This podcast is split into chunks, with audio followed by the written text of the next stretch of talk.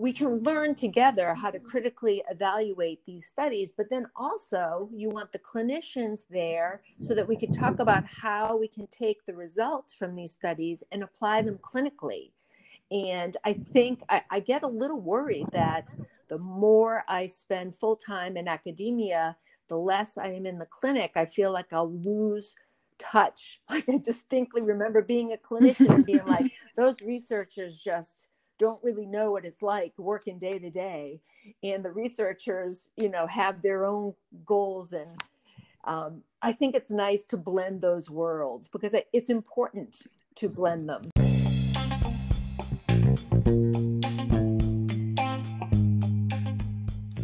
Aquatics, the podcast that immerses you into the world of aquatic therapy. Here's your host, Eugenia Hernandez.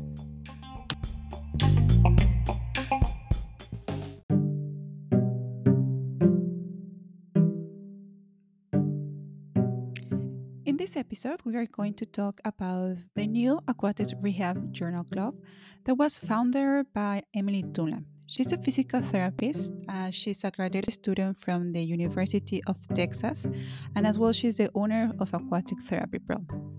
Please stay and enjoy.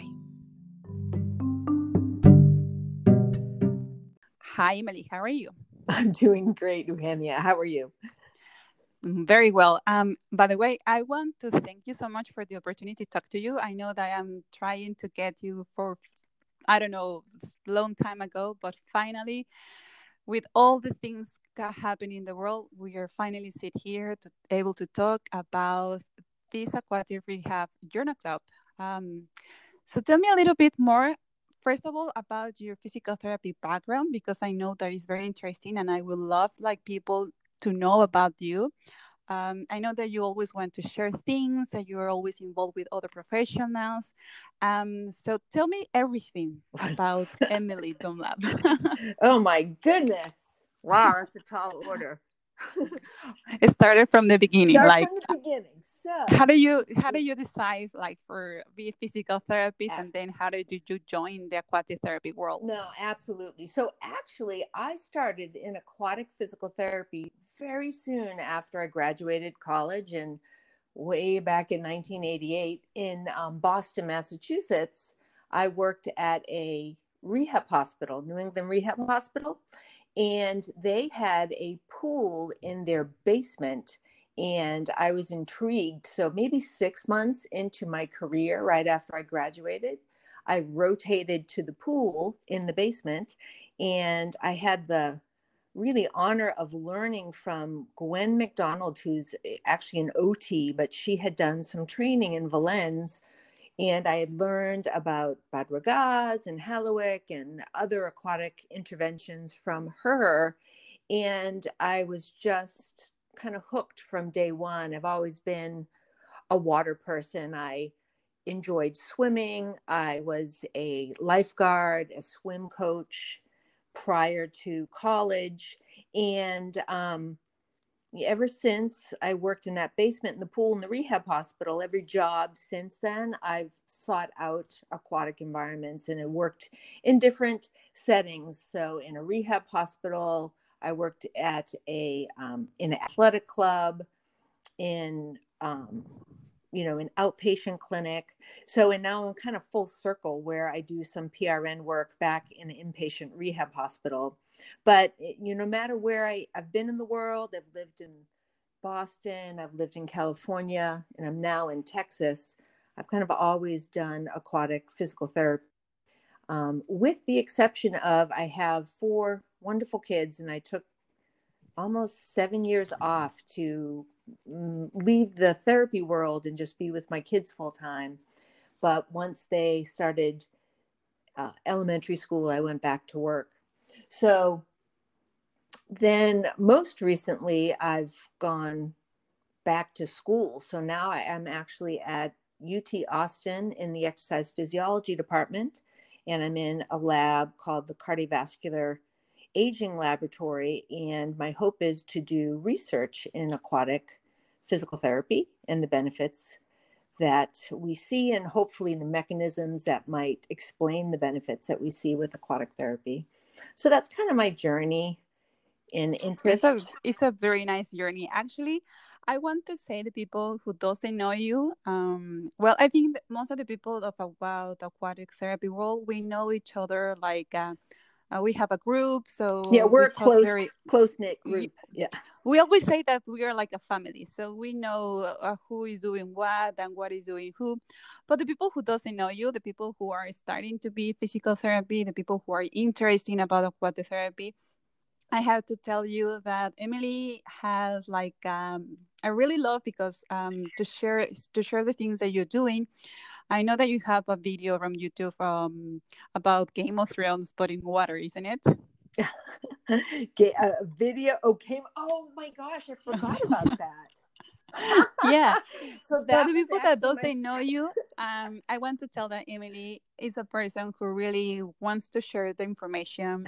Um, I think you're a very good teacher. I don't know if you teach, but you're a very good teacher in those kind of aspects on the how to uh, say something like can be very complicated uh, to make it like more knowledgeable, more easy to to say. So so the people that doesn't know you this is like the way that you are. You're very um, like to do the research.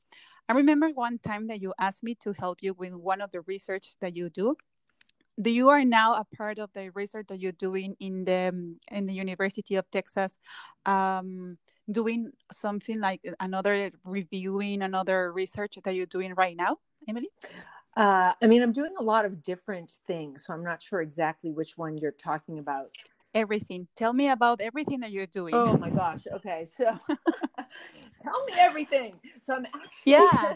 so I'm starting my final semester of classes in graduate school. I my end goal is to get a PhD. So I have two, I've already taken one and a half years of coursework. So I'm taking my last semester. And in addition to that, I am writing up some um, interesting research on skin wrinkling that is yes. that this is will be brand new to you because it was actually it's not even my work so it is a, a master student in the laboratory john um, kava and he did his master's work on this study looking at the effects of skin wrinkling. You know how when you're in the pool for a long time, yes. skin wrinkles? Well, that's actually a sympathetically mediated response. So it's a response of your autonomic nervous system. And we're looking at in the lab if that response is varied based on your age or your medical diagnosis and things like that. So I'm kind of hashing out the stats on that right now and and writing that up but that's something that i can talk about in the future when that's completed um, mm-hmm. but i have most recently finished a scoping review on Ai Chi that i'll be presenting at the apta american physical therapy association combined section meetings just in a few weeks on february 1st and mm. I actually started that project for IceBat in Las Vegas a few years ago. And I um, originally wanted to do a systematic review, but then when I actually collected the literature, it wasn't homogeneous enough and it didn't have enough randomized control trials to to do a systematic review so i just did a scoping review to find out what's out there.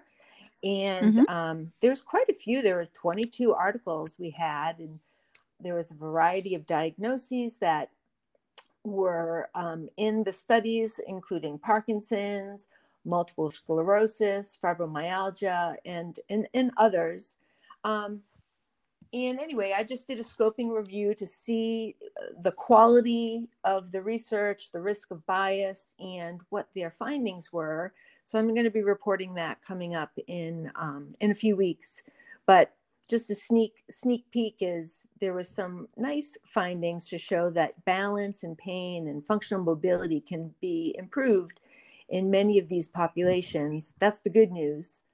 Um, the the less than good news is a lot of the studies weren't randomized control trials. They were lacking some of the controls we'd like to see for bias. Um, so we're still in the infancy of trying to, you know, boost up our research, but it is definitely getting there, and and that's exciting. I think that's the way that I can see it. I don't know. You tell me later. Um, how do you start this um, aquatic rehab journal club? with all this information that we have outside, like um, in different countries, doing research about aquatic therapy. And I think the most important, um, I don't know if the United States, but I know for Mexico in experience, there is like um, no other physical therapies as well. Very nice swimming teachers who trying to do a, aquatic therapy, but we have to make our boundaries. Like, okay, you're a swimming teacher, we are physical therapy, and this is our our goals and with this we have we need to have like some um, investigation some articles and i think it's very nice to have a group of professionals around the world to be able to share that knowledge with with our colleagues so how did you come with this project emily so the aquatic rehab journal club came to to fruition after a class i took last semester it was a grant writing class. And my professor started the class saying, you know, the way that you can make sure you stay current with the literature and you network with peers that have a similar interest in research that you're interested in is to join a journal club. So she said, you need to go out there and find a journal club.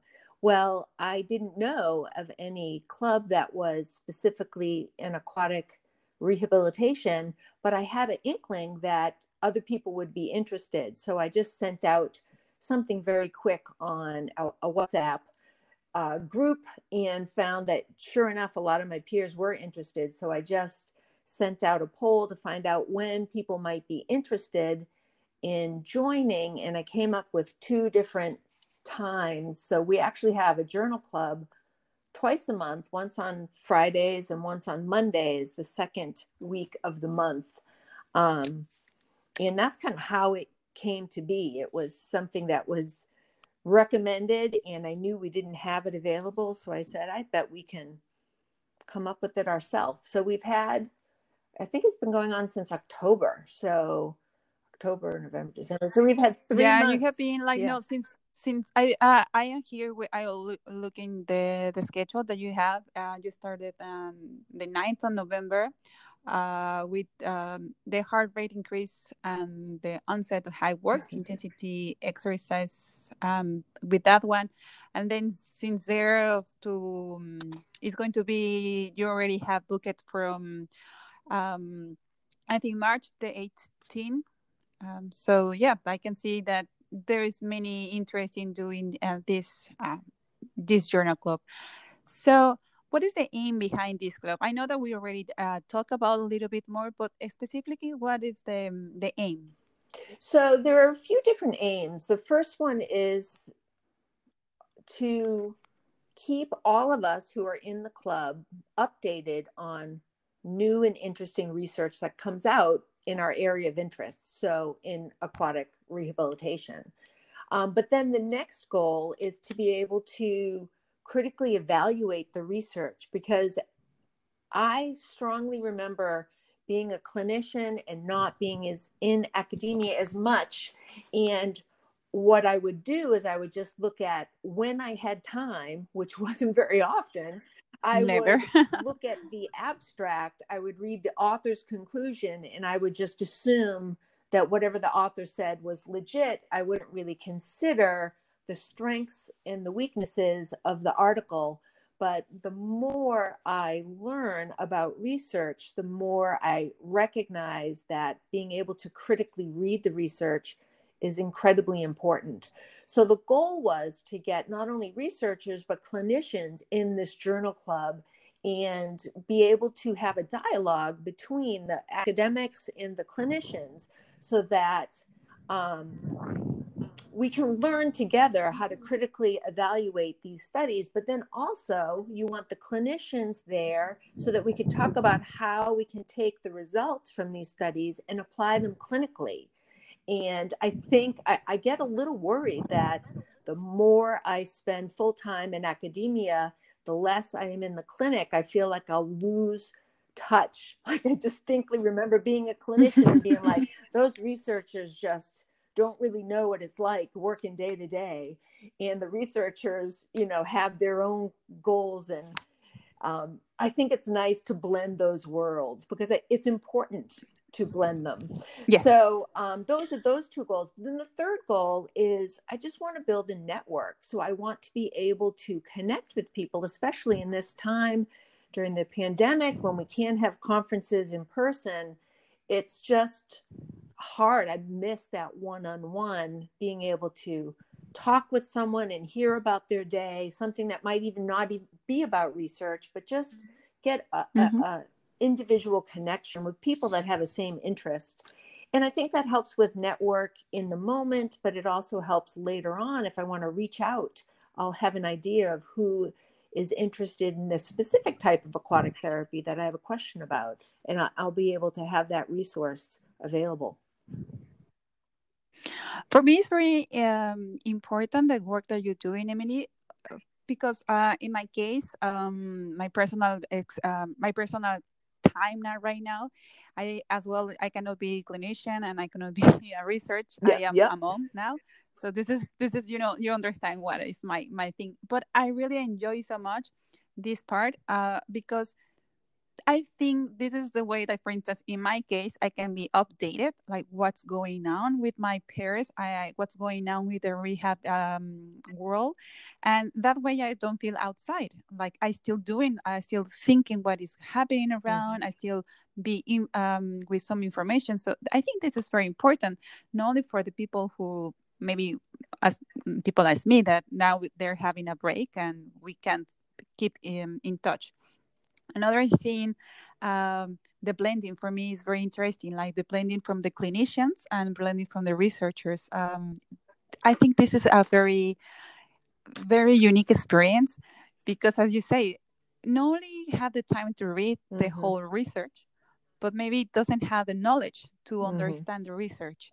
So if there is somebody who can explain you the research, how it is a good research or not, how the conclusions are made, maybe that's the way that is easier for the people who are more in the clinician part to to show the doctor or to, to show i don't know the insurance say okay i'm doing this exercise i'm doing this aquatic therapy because this is the this is the reason and we need a background mm-hmm. we need a reason. Um it's a very nice blending. I think um to share this information is very important right now. Um so thank you for thank you for the job I want to tell me you um, a little about how the format. So the people who doesn't haven't haven't been in to know about the rehab uh, journal club, how is the format? How the people can join? Yeah, uh, absolutely. So how how do it go? So mm-hmm. um, I put together a website, and anyone who is interested can go to aquatic rehab journal club.com you know all one word lowercase um, and that website will talk about the aims and the format but the format is basically it's a one hour meeting. As i said it's two uh, days a week and i can actually i'm actually on that the website right now. There's a when you go to the website the very first page you look at there's a link and it will tell you what the presentations are. So as you said like on november 9th it will tell you in the past the titles of the papers mm-hmm. that we did and um, it's on the second week of each month on Mondays and Fridays. If I remember correctly, Monday, it's not saying here right at the moment. Is Monday uh, the 8th, for instance, uh, already past uh, the 8th? It was with Louis oh, Carroll. Yeah, The time um, is what I'm trying to remember. Then, One of them is in the evening. Um, it's at 9, 9 p.m. Oh, uh, Pacific time. Uh, this is Mondays, and Fridays is 8 a.m. Pacific Great. time. And I'm in Central time. I tried to figure out Central seems like a weird time. There's so many international folks that come that I tried to do yes. either Eastern or Pacific. So I'm glad you told them that. Um, so anyway, when you go to the first page, it will link you so you'll know what the topic is for the upcoming um, journal club, but also it is a Google shared document. So people can sign up for it. In fact, Johan Lambeck is going to be giving the next presentation in Monday, February 8th. And then I'll be doing mm-hmm. it again in February. But each week is a different paper. And the beauty of being a presenter is you get to pick a paper that you're interested in. So um, that's kind of nice. We've had quite the, the range of papers. We had one last month on um, looking at immersion enhanced fluid redistribution for people who were having hemodialysis. So it was people doing hemodialysis in a pool or on land. Um, so that's like a very unusual topic. And then we had a spinal cord injury and invasive appliances. So going in the pool with um, colostomies or um, other types of appliances. So, um, you know, there's just, and then I'm going to do one on dual task training coming up, shoulder joint mechanics. So it really can be quite a variety of topics. So, anyway, I diverse. So the format is an, an hour Zoom meeting. And for the first 20 minutes, whoever is the presenter of the paper will present the paper, basically going over the introduction, the methods of the paper, explaining the results, and then the conclusions. And then it's opened up for everyone in the club to evaluate what are the strengths of the paper, what are some weaknesses of the paper, um, how can we use the results from the paper in the clinic, and then we also want to talk about how this might uh, get our juices flowing for what the next study could come from. You know, what's the next step from this paper? So we then have that kind of back and forth dynamic. And then at the end, if we have extra time, is just like a bit of an open social hour. So, um, it's just been really nice. Typically, we go about 50 minutes um, with the academic portion, I guess you say. And we've had some really nice mm-hmm. dialogue with, um, you know, discussing the paper and how to apply it in the clinic.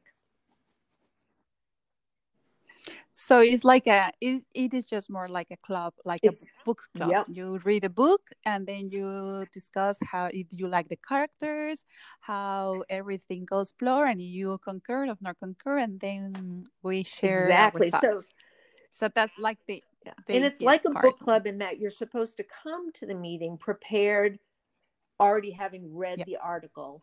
Um, but that being said, I don't want people to feel intimidated that they need to know everything about the article. I mean, if you're presenting the paper, you want to understand it enough to answer questions.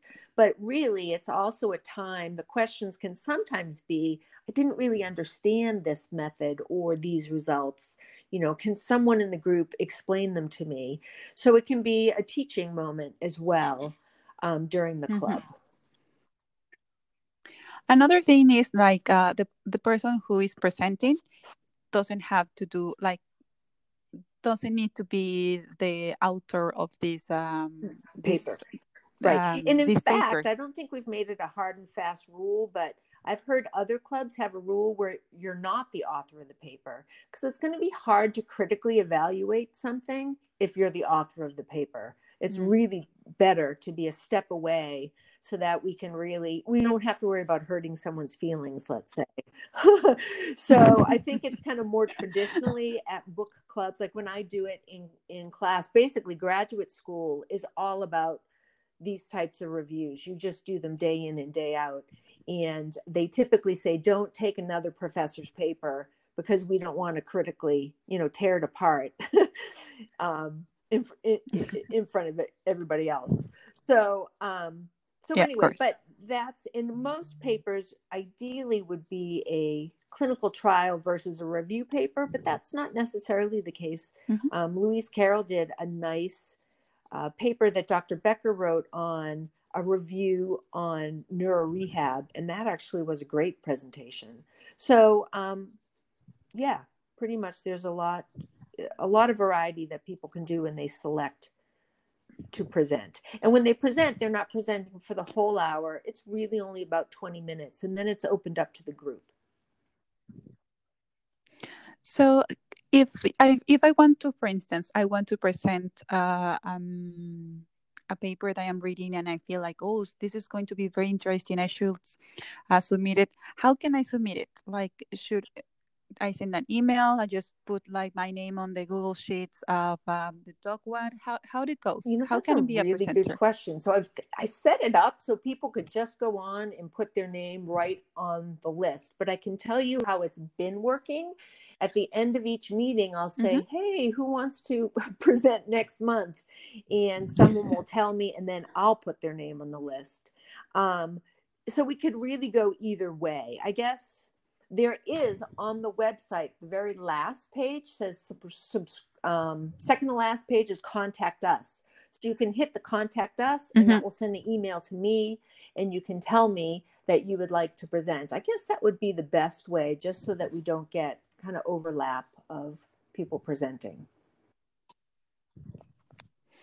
Um, so so far i the people who doesn't know has been around since well we already mentioned since november and you already have since uh, until march. Uh, most of the publications um, you have a link from the public from the paper if they want to read it before. So for instance what about for instance i don't have uh, access to all the papers. If i don't have access I don't know. I'm right. No, that's that's an know. issue for um, a lot of people. So, um, you know, yes. ideally, if we pick a paper that's a free access, that would be the best scenario. But if mm-hmm. there someone doesn't have the ability to get the full paper, they can contact me, and I'll see what I can do to to get them, you know, that full paper. You know, of course, we have to work with the guidelines of of copyright. So. Yeah.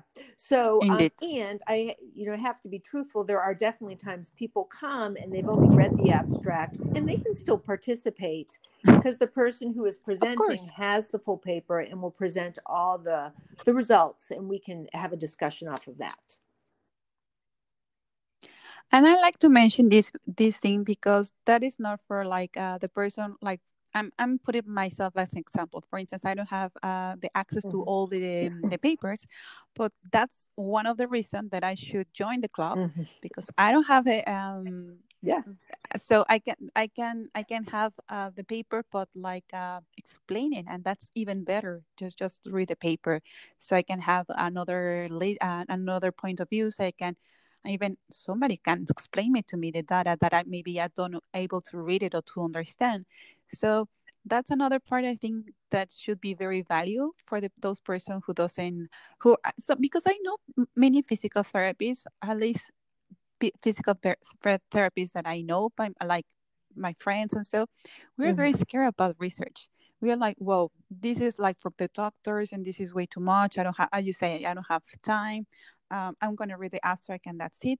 So this is a very nice to encourage people to really don't be afraid about uh, research don't be afraid about papers don't be afraid and this is a this is a mm-hmm. very easy way to understand why is the reason that we're doing what we're doing so this is a very i really I encourage the people to to join the club um, and as well to spread to spread the world the word about aquatic therapy mm-hmm. um, mm-hmm. but in the good way because we can say like anything that we want but if there is like a, paper who support our sayings and the paper who say like maybe what you're doing is not the best thing that you're doing so that's another thing that we have um, this access so that is a very very powerful tool that you created um, emily so congratulations for that um, well thank you so thank you uh, I don't know, Emily. Before that we go, um, I don't know if you want to share something. Um, the the um, the link from your website from the um, the, the club i'm going to put it in the description of the um, the podcast